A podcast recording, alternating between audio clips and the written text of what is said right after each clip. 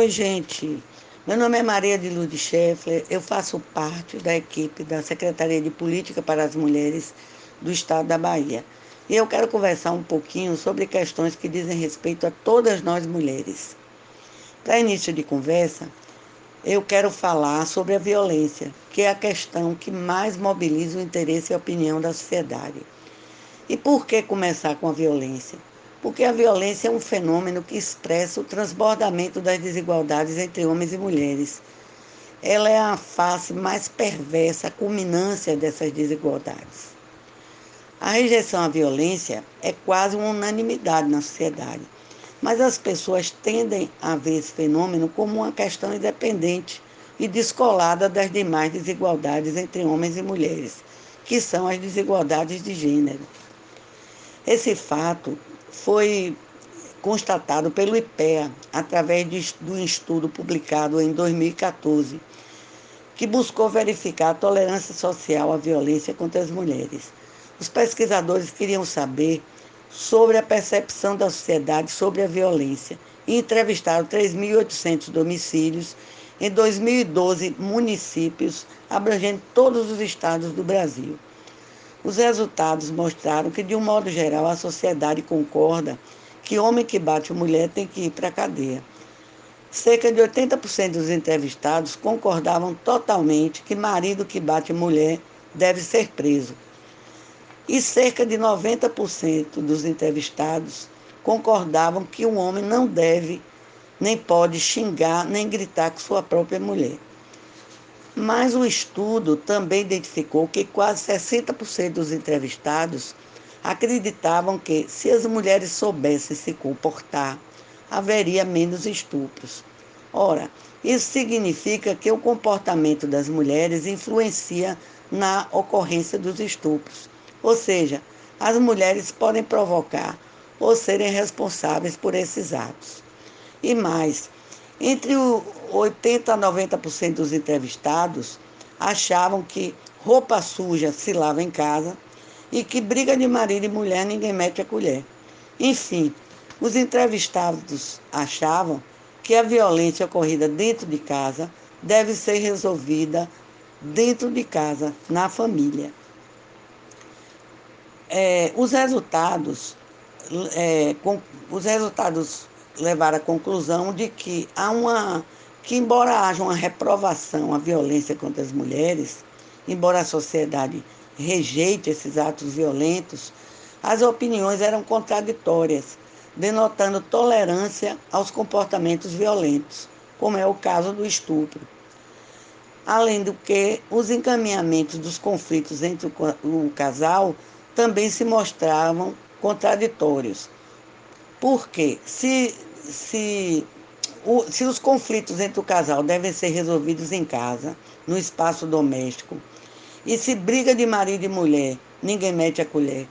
Como o Estado pode meter a colher e prender o marido agressor, tornando público uma questão que deve ser resolvida dentro de casa, no espaço privado?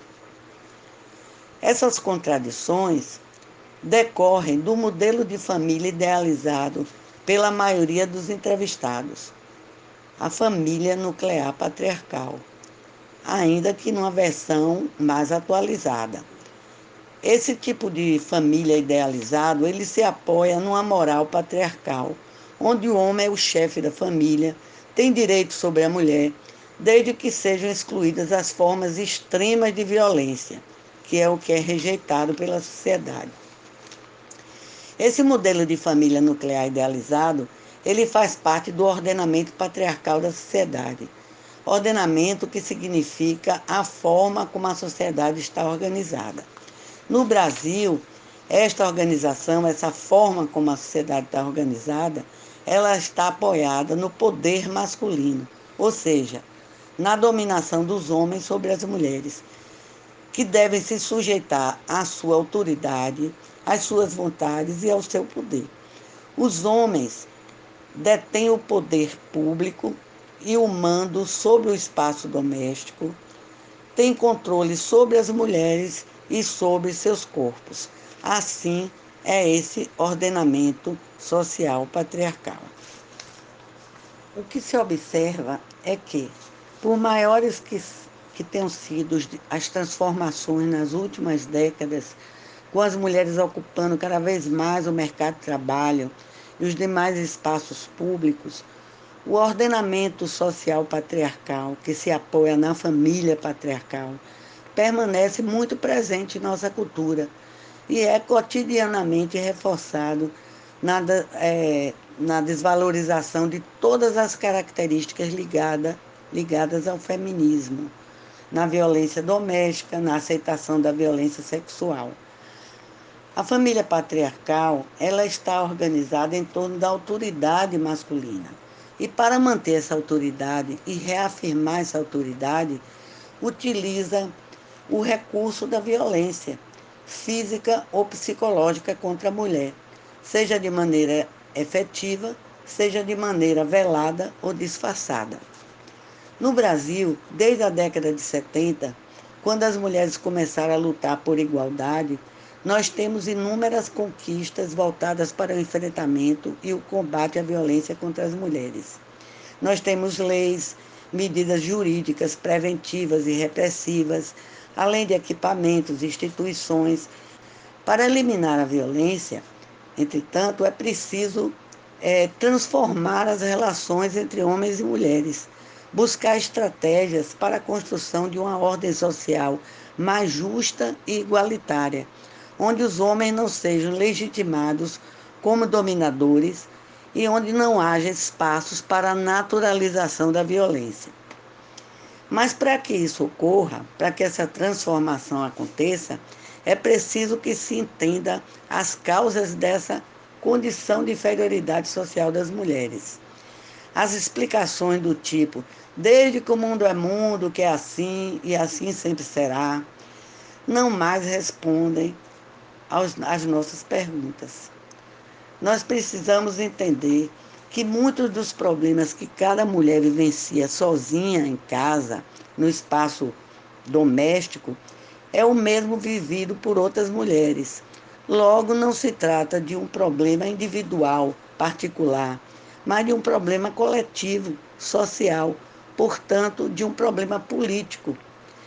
Um problema que só pode ser encaminhado e resolvido politicamente.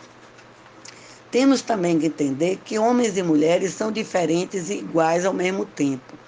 Em princípio, parece ser uma questão contraditória, mas não é. Desde que nós nascemos, ouvimos dizer que os homens e as mulheres são diferentes por natureza. De fato, sabemos que existem diferenças entre o corpo do homem e o corpo da mulher. Mas essas Mas qual é a relação entre esse padrão de gênero e a manutenção da violência contra as mulheres. Os homens são biologicamente mais predispostos aos atos violentos e ao crime do que as mulheres? Ou existem fatores culturais reproduzidos simbolicamente pela sociedade que levam os homens a um comportamento violento? É possível transformar esse modelo de socialização, de educação de homens e mulheres que é tão nocivo tanto às mulheres quanto aos próprios homens? Bom, a ciência já demonstrou que nenhum dos sexos nasce com características inatas ou naturais. Quando nascem, os homens não são naturalmente violentos, e nem as mulheres dóceis, submissas, meigas, mas, desde o nascimento, recebem um tratamento social e são modelados é, segundo as imagens idealizadas e as representações atribuídas à masculinidade e à feminilidade, para que atuem segundo um padrão de comportamento patriarcal. Em outras palavras, desde o nascimento, meninos e meninas são disciplinados, adestrados e apreendem um modelo de comportamento idealizado pela sociedade que define as identidades do que é ser um homem e do que é ser mulher, idealizado, idealizando ferramentas que se apoiam em uma visão dual, ou seja, ou se é forte ou fraco, ou se domina ou se é dominado, ou se subjuga ou se é subjugado. Dessa forma, aprendem que o lugar do mais fraco e do dominado é o lugar do feminino, um lugar do não poder ou do baixo poder, reafirmando a imagem de inferioridade das mulheres em relação aos homens. Os homens, por sua vez, é, são empenhados, se empenham em afirmar sua masculinidade e sua posição dominante, utilizando-se das ferramentas culturais violentas que aprenderam. Esse conhecimento ele está enraizado em uma cultura patriarcal idealizada, criando uma masculinidade que é tóxica, que é nociva, e uma feminilidade subalterna que caracteriza as relações de gênero em nossa sociedade.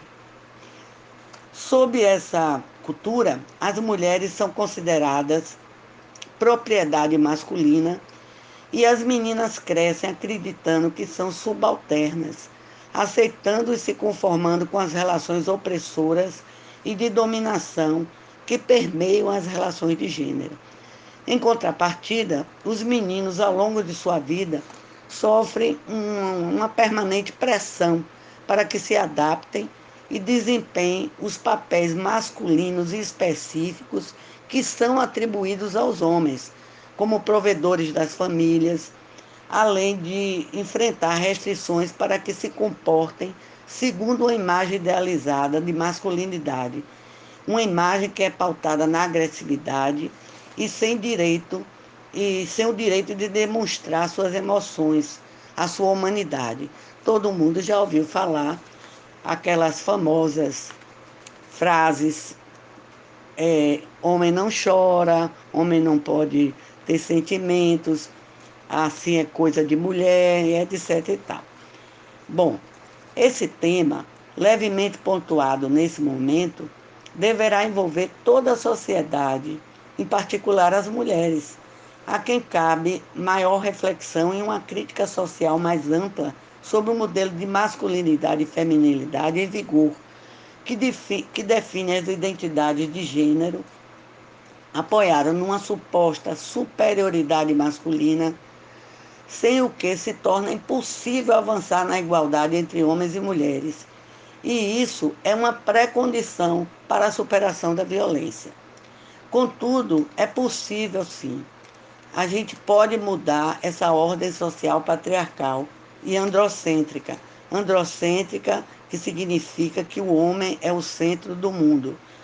Desconstruindo, nós podemos desconstruir esse modelo idealizado de masculinidade e feminilidade, que alimenta e reproduz a dominação de gênero e está intimamente relacionada à violência de gênero.